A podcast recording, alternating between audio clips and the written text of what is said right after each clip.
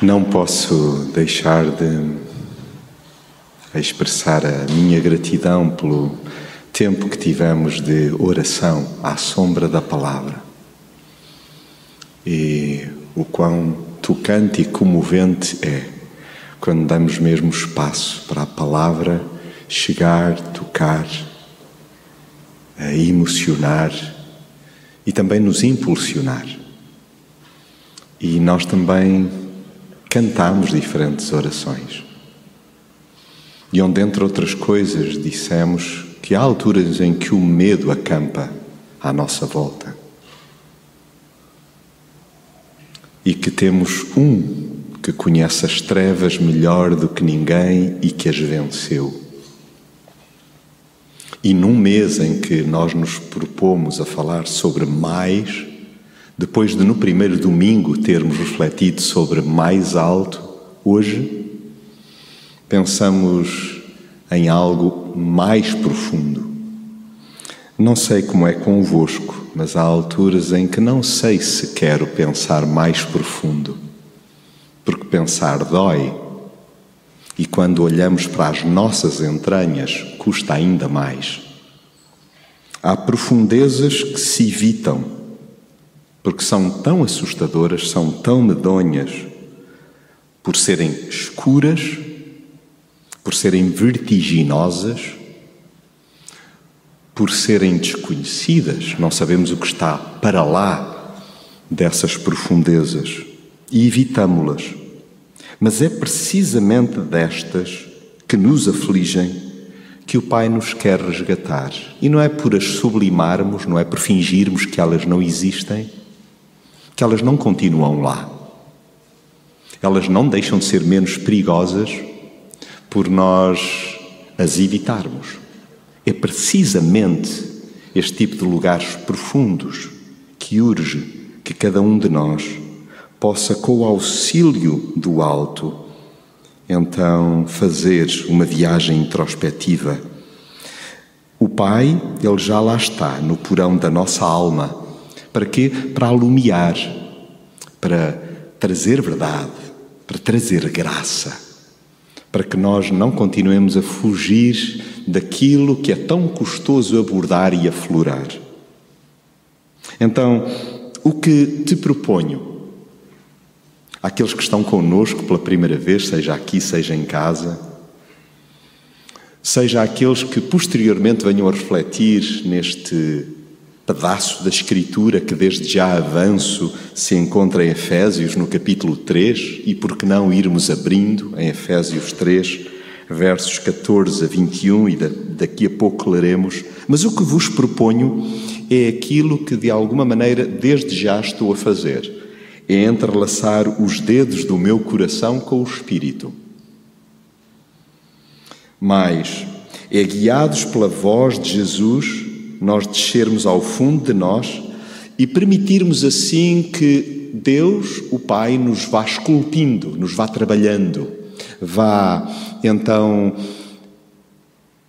desfazendo aquelas arestas ou aquelas áreas que são tão rochosas, que estão tão empedernidas e, e que nós continuamos a evitar. Então, juntos, Sobretudo, vamos escutar a palavra e que ela continue a ecoar no nosso coração, conforme há pouco a oramos. Efésios 3, versos 14 até 21. Quando penso na grandeza e na importância deste plano, não posso deixar de me ajoelhar perante o Pai e de adorar esse que é o Pai de nosso Senhor Jesus Cristo e Pai também de toda a grande família de Deus, tanto no céu como embaixo na terra. E o pedido que lhe faço é que, segundo os seus recursos gloriosos, vos fortaleça poderosamente no vosso interior pelo seu Espírito. E que Cristo, devido à vossa fé nele, habite cada vez mais nos vossos corações.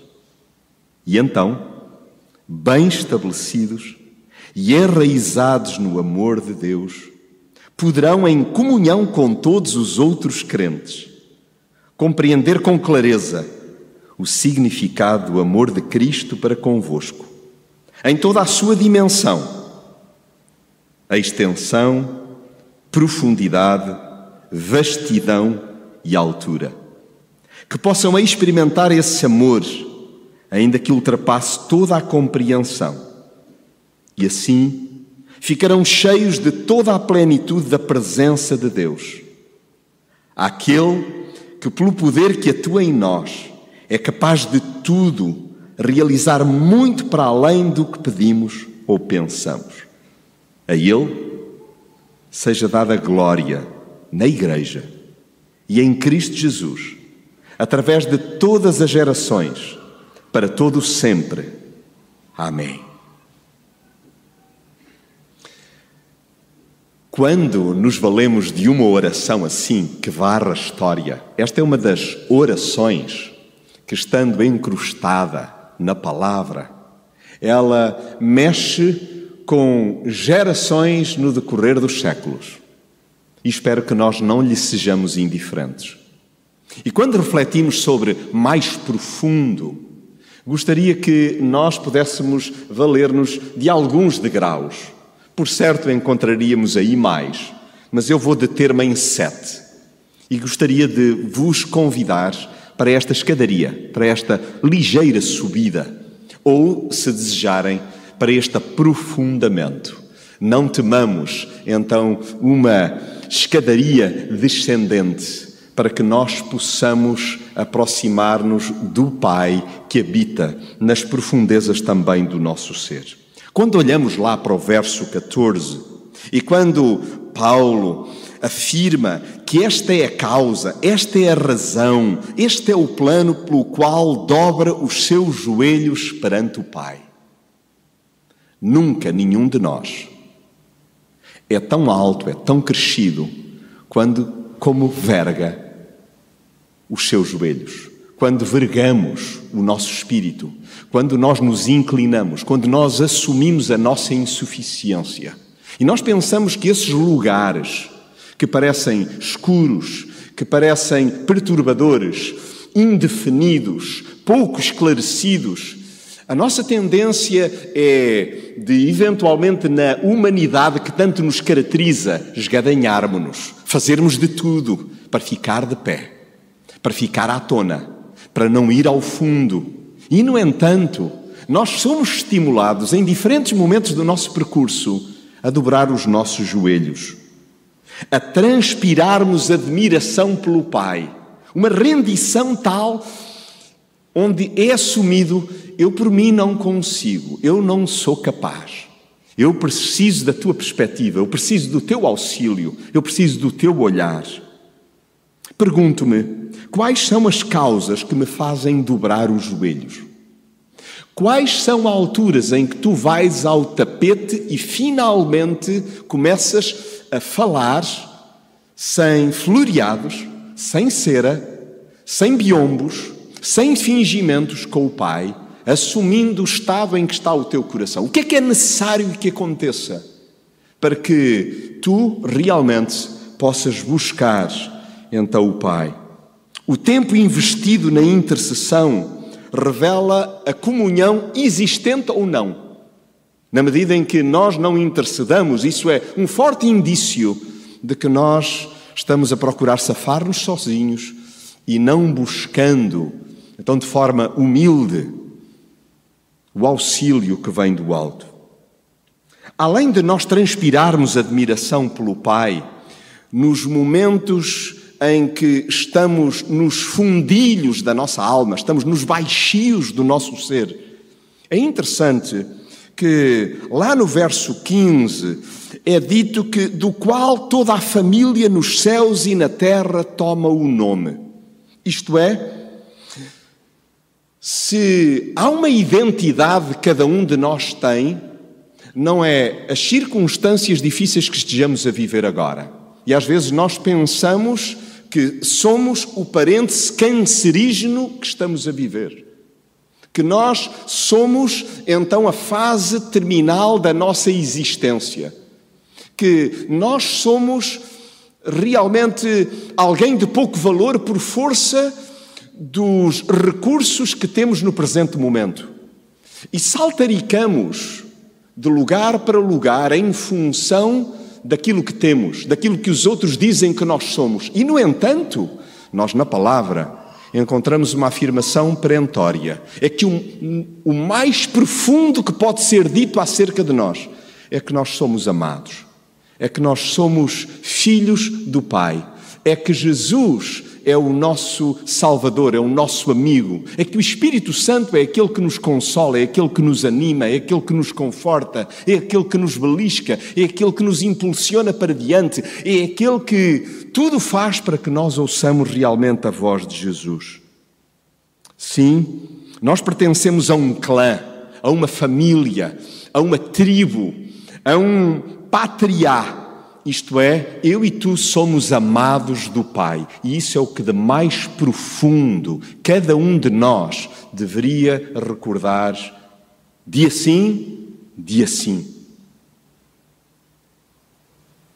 Não sei como é contigo, mas há alturas em que me é difícil exercitar, treinar, porque outras vozes se erguem para me lembrar que talvez eu não seja quem o Pai diz que eu sou. E há alturas em que não nos suportamos, em que não nos enxergamos da forma terna, paciente, longânima, como o Pai nos olha. Então o treino é fitarmos o olhar do Pai, não o do outro, não o do colega, não o do patrão, não o do cônjuge, não o do filho, mas de facto cruzarmos o olhar com o Pai. Abraça a tua identidade espiritual. Recolho isto para mim como um degrau particularmente importante para nos momentos mais profundos eu lembrar quem sou. E eu sou quem o Pai afirma que eu realmente sou um filho amado. Para isso, é necessário permitirmos que o nosso coração seja rebocado pelo Espírito. E, e que ideia é esta? Lá no versículo 16, e convido-vos a recordar aquilo que a palavra diz, numa tradução ligeiramente diferente a que leio agora, diz: Para que, segundo as riquezas da sua glória, vos conceda que sejais robustecidos, fortalecidos, rebocados com poder pelo seu espírito no homem interior. Que ideias encontramos aqui? Há uma abundância que não habita em mim, não habita em ti. Nós não temos este tipo de recursos. Nós não nos viramos sozinhos, nós não somos autossuficientes. Por mais valentes que tentemos demonstrar ser aos outros, não está em nós resolver o nosso problema de fundo, o relacionamento saudável com o Pai, com os outros e conosco.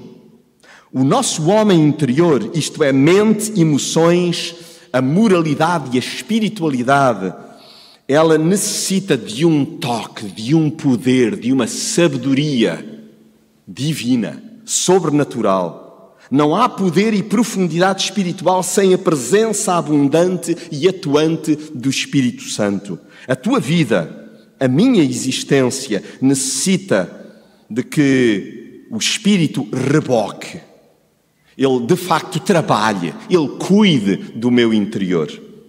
Lia por estes dias de um livro da sobrevivente de um campo de concentração, a Corrie ten Boom, num livro onde ela afirma que é uma, ainda uma prisioneira. E ela diz algo como isto: No primeiro plano da minha vida, e ela está a referir-se a momentos de enorme tensão, creio que inimagináveis para nós, por mais esforçados que sejamos, do ambiente vivido no campo de concentração, onde o ódio destilava por parte, então, daqueles que eram os seus capatazes, guardavam os lugares de forma militarizada, cruel, maquinal, aquelas mulheres, aqueles homens, aquelas crianças. E ela diz: no primeiro plano da minha vida havia dureza de coração crueldade selvagem, melancolia sombria e escuridão. Era o que havia. Mas, abençoada adversativa, ela diz assim: Mas, por trás de tudo isso, eu vi ao meu Salvador, os seus braços estendidos, o seu rosto brilhando de luz e amor. Portanto, eu não podia odiar. Ela não conseguia odiar, a despeito das circunstâncias. Tanta revolta em mim, tanta em revolta em alguns de nós, tanta tensão, tanta contrariedade, uma leitura feroz do ambiente que realmente nos queima. Vivemos numa terra, num planeta em brasa, onde a conflitualidade acontece longe, mas também dentro de nós. E importa lembrar isto: que o meu coração, que a escolha minha, eu permita que seja rebocado pelo Espírito e que nós possamos ver para lá, então, das circunstâncias. E isto só é possível se, tal como lemos neste versículo 16, nós possamos abrir-nos às riquezas da glória, do destaque que nos é concedido por força e obra do Espírito Santo nas profundezas do nosso ser. É tão interessante que, à luz disso mesmo, lá no versículo 17. Lembram-se quando nós cantávamos hoje: O medo acampa ao meu redor. E neste versículo 17 nós lemos algo como isto: que Cristo habite. Na verdade, na verdade, a palavra que nós encontramos lá é que Cristo acampe. Que Cristo acampe pela fé nos vossos corações, a fim de que, estando arraigados e fundados em amor. E depois ele vai desenvolver, e daqui a pouco vamos lá. Que eu e tu permitamos que Jesus acampe na profundeza do nosso ser. Sim, onde dói, onde há reclamação, onde há incredulidade, onde nós ainda não nos sentimos seguros, que aí Jesus acampe. Permite que Jesus acampe entrega de alma. E Jesus, sim, ele tem o condão de montar tenda na mente de todo aquele que diz: Jesus vai, Jesus vai, acampa, faz a tua vontade, concretiza o teu plano e habita em mim, habita em mim, mora em mim. Quais são áreas? Quais são terrenos? onde é importante dizer sim, Jesus, isto está pedregoso, isto está mal cheiroso. Eu, eu, eu tenho até algum pudor em mostrar-te este recanto, e é aqui que eu gostaria que tu fizesses tenda. Eu, preciso da tua companhia. Isso, porventura, não balbuciarás a outro que não ao próprio Cristo, mas falo, falo alicerça a tua vida naquilo que espreita lá no versículo 17, que nós estejamos arraigados e fundados em amor. Realmente que nós possamos alicerçar a nossa vida em algo mais profundo. E o que é que é isso de mais profundo? Não há nada mais profundo do que o amor. Nada. Não há alicerce mais profundo do que o amor arraigados como uma árvore, árvores gigantescas, com raízes profundíssimas, onde vão buscar alimento, então às entranhas da terra. Para quê? Para depois se poderem tornar viçosas, imponentes, fortes, podendo lidar com tempestades, com obstáculos, mas para isso são necessárias raízes fortes. E quando vier o luto, seja ele físico ou emocional, e quando vier o imprevisto, e quando vier o desemprego, e quando vier a amputação, quando vier a limitação, o que fazer? Permanecer alicerçado no amor, alicerçados como um gigantesco edifício. Perto da casa onde atualmente moro, em Lisboa, na Estrela, está a nascer uma estação de metro que se diz ser a mais profunda no mínimo da Europa. As suas fundações estão a mais de 50 metros de profundidade. Para termos uma ideia, porque para mim às vezes é difícil ter noção em profundidade daquilo que eu vejo em altura, aqueles que conhecem o padrão dos descobrimentos, essa é a altura da profundidade das fundações dessa estação. E é interessante que muitos dos que vão passear no Jardim da Estrela, muitos dos que andam à superfície em elétrico ou em veículos, não imaginam, não imaginam que o segredo de tudo aquilo se manter são fundações sólidas. O que suporta tanto movimento no subsolo e à superfície está nos alicerces. É deste tipo de caráter construído sobre o amor que urge erguer a minha e a tua vida. Nós desejamos relacionamentos sólidos, sejam conjugais, de amizade, sejam de alguma maneira, então, caráteres que estejam firmes a despeito das intempéries, das contrariedades. Como é que eu e tu nos podemos manter de pé no dia mau? Fundados no amor. Mas qual amor? O amor de Cristo. E é aqui que creio que é importante demorarmos também um pouquinho mais. É importante fazermos mira à compreensão comunitária da vontade perfeita, bondosa, agradável e plena do Pai. No século IV, um homem de, de nome Gregório de Nanzianzo disse o seguinte, e que creio que no que me ajudou, pode auxiliar eventualmente mais alguém. Eu recebi, dizia ele, a imagem de Deus, a imago Dei, e não aguardei. E ele, Jesus, recebeu a minha carne para salvar essa imagem e tornar a carne imortal. Ele ofereceu-me uma segunda participação muito mais espantosa que a primeira. Anteriormente, tinha participado no que havia de mais alto, e ele está a referir-se ao momento em que Jesus participa como Deus na criação. Nesse momento, ele diz: esse foi um momento mais alto. Mas ele depois acrescenta: agora vem participar no que há de mais baixo. E este é acréscimo meu, e por isso mesmo mais profundo. Este último gesto é ainda mais divino que o primeiro, ainda mais sublime para aqueles que têm inteligência para o compreender. Ou seja, leio convosco novamente o versículo 18, para que, arraigados e fundados em amor, possais compreender com todos os santos, todos, com todos os que estamos aqui, com todos aqueles que varreram a história, com todos aqueles que virão, até que nos encontremos juntos com o Pai.